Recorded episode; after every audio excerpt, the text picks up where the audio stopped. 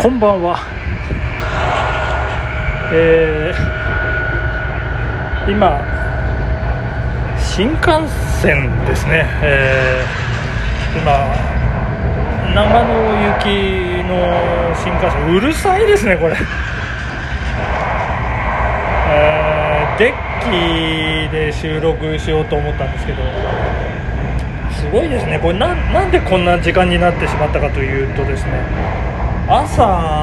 のランニングした時にですね道に迷ってしまいました。あの家の近くの東京病院っていうねあの清瀬病院サナトリウム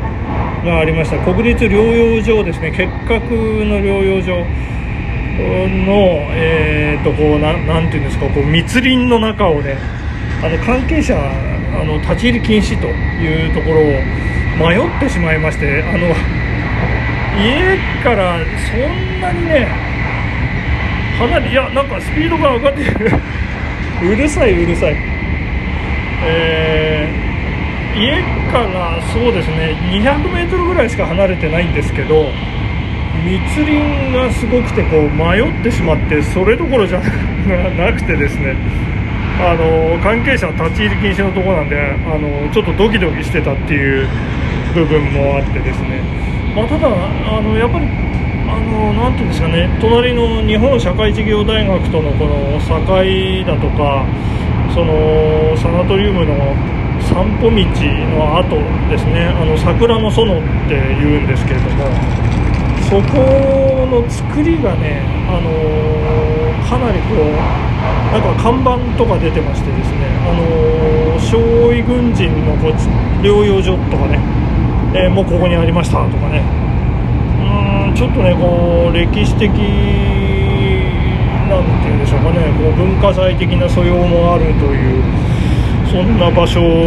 がね、あのなんか関係者の立ち入り禁止で埋もれてるっていうのもね、ちょっともったいないななんて思って。えーでそうこうしてるうちにあのラジオ配信を忘れてしまってやばいやばいっていう感じででまあ昼間日中はこうバタバタバタバタしてますからもう時間が取れないということで。いや思い切ってはあのね初の、えー新幹線高速移動時速250キロ移動収録ということで朝間631号からお届けするうーマチューの前にあ今すれ違いうるさいうるさい。えーということなんでございますけれども。で今日はですねあのーまああの富士見市というところにある複合ショッピングモールララポートっていうところにね行ってまあいろいろ買い物したりぐるぐるしたりして、えー帰ってきたんですけどで帰ってきてあのテレビでテレビじゃないテレビを見るというねあのなんていうんですか Hulu っていうんですかあのちょっとよくわかりませんけれどもテレビじゃないやつをネット経由で見るっていうね、えーで何を見てたかっていうと、あの昨日配信いたしましたあの妻と次男が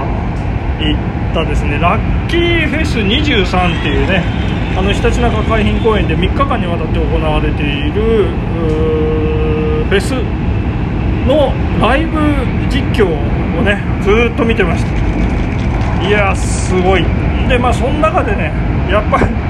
すごいなと思ったのがあのここでラジオでねお伝えしなきゃと思いまして新しい学校のリーダーズですよ。いやもう素晴らしい個性と自由ではみ出す4人組ダンスボーカルユニットということで、えーパワフルなダンスを武器に全曲メンバー振り付けで構成されたライブがおでんの中の大根より熱いと 支持されて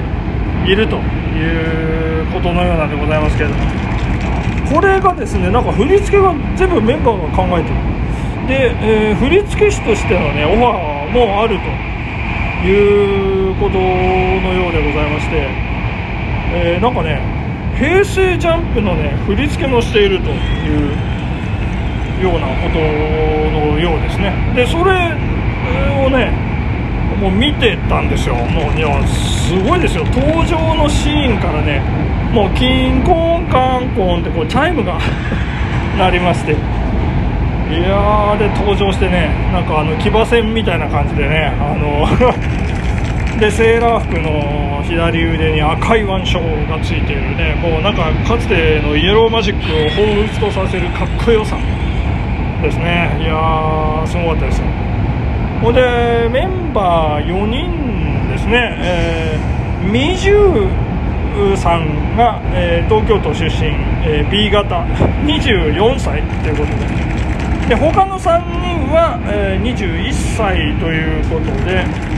えー、大阪出身。A 型。鈴鹿さんとですね。えーとこれは群馬出身。カノンさん。B 型。それからこう反り込みが入っている埼玉出身 A 型凛さんという、まあ、3人の21歳ですね、えー、もうキレがねすごいですよ。キレッキレのダンス。あのー、なんかキャッチではパワフルなダンスを武器にと書いてありましたけども私としてはねキレですね。こう前後の動きがねすごいんですよ。これ横の広がりステージですからね。横の広がりっていうのは、まあ、あの当然普通にあるんですけど。前後のねこの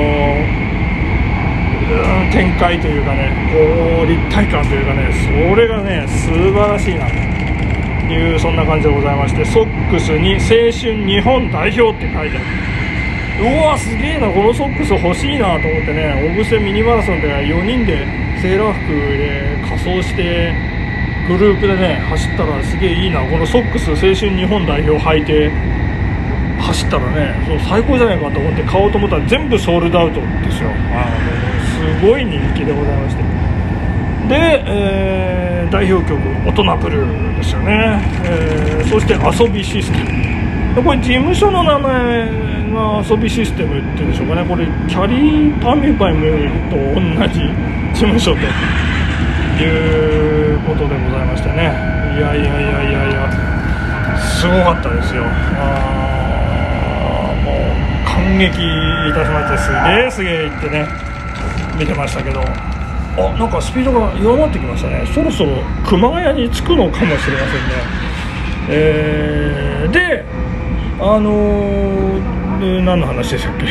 そうそう。テレビじゃないテレビをテレビで見るというね。えー、なんか素晴らしいなという感じなんですけれども。そしてですねその後今まさに行われている都市対抗野球をね見まして。あのー、なんと私が仕事でお世話になっているあのドライバーとフォークリフトオペレーター全部全員のポケットに、あの、我が社で作った手帳がね入ってるという日本通さんと相手がですねミキハウス。でそのミキハウスの、えーと、レフトを守ってるのがですねあの清瀬の選手ということでございましてね。あのうちの次男の1個先輩で、えー、現役でね今社会人であの野球やっている島澤義弘選手ですね出てるということで次男が、えー、なんかそれを合わせてくれましてねあの応援してね「おお義弘義弘」なんて、えー、やってたんですけどノーアウト一二塁の場面でですね、えー、5番打席回ってきましてうん送りバントだろうなって私言ったら次男が「いや送りバントはないないでしょ」って 言ってたんですけどやっぱり結果は送りバントだったんですけど。まああの野戦フィルダースチョイスを誘ってね、えー、あ熊谷に着きましたね、えー、フィルダースチョイスを誘って満塁のチャンスを作るというそんなことだったんですけれどもそこでですね次男がなんと電話をかけまして、えー、電話をかけた相手がですねたけちゃんさんのご長男さん。っていうねえーなんで誘わないの?」とか言ってましたけどね。でで、えーその東京ドームにたけちゃんさんのご長男とねあの清瀬ポニーという中学の公式野球チームのあのコーチ陣がねあの皆さん行ってらっしゃるということで電話私も出てしまいまして。あの吉川コーチ吉川コーチ元気ですか？かなんかね。でなんかでリアル東京ドームとあの会話をさせていただいてしまいましたけどね。いや非常にこうねなんか何とも言えないあの貴重な稀有な経験をねさせていただきましたけどもね。いやまあそんなことでテレビでテレビじゃないやつを見るという醍醐味をね今日は存分に味わわせていただきましてね。いやー本当にありがとうございました。えー、たけちゃんさんあのーご長男さんね、えまさしくんあのそろそろ帰るかと思いますんでね。えーミキハウスどうなったんでしょうね。あの試合の結果はちょっと分かりませんけれども、えー新幹線の方は、えー今熊谷の駅をスタート。したというところでございますね、えー、街の毎日走るラジオ今日こんな遅い時間になってしまいましたけども。まあ明日からまた月,、えー月曜日。あ違います。明日火曜日ですね、え ー頑張っていきましょう。1週間ということでお時間でございます。ありがとうございました。さようなら。バイバイ。